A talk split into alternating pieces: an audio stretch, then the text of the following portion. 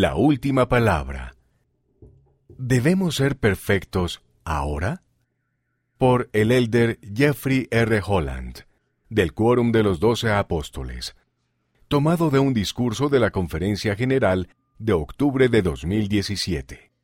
Las escrituras se escribieron para bendecirnos y alentarnos, y ciertamente lo hacen, pero ¿se han dado cuenta de que de vez en cuando aparece un pasaje que nos recuerda que no estamos cumpliendo como deberíamos? Por ejemplo, Sed pues vosotros perfectos, así como vuestro Padre, que está en los cielos, es perfecto. Con ese mandamiento, queremos volver a la cama y cubrirnos hasta la cabeza.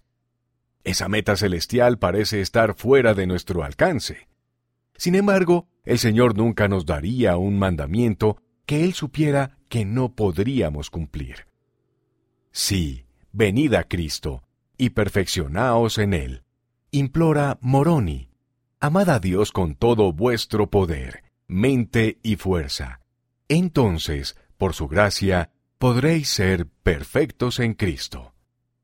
Nuestra única esperanza de tener la verdadera perfección está en recibirla como un regalo de los cielos. No podemos ganárnosla. Con la excepción de Jesucristo, no ha habido comportamientos perfectos en este viaje terrenal en el que estamos embarcados. Así que, mientras estemos en la tierra, procuremos mejorar de forma continua y evitemos las expectativas excesivas respecto a nosotros mismos y a los demás. Si perseveramos, en algún momento de la eternidad, nuestro refinamiento habrá terminado y será completo, que es lo que en el Nuevo Testamento significa la perfección.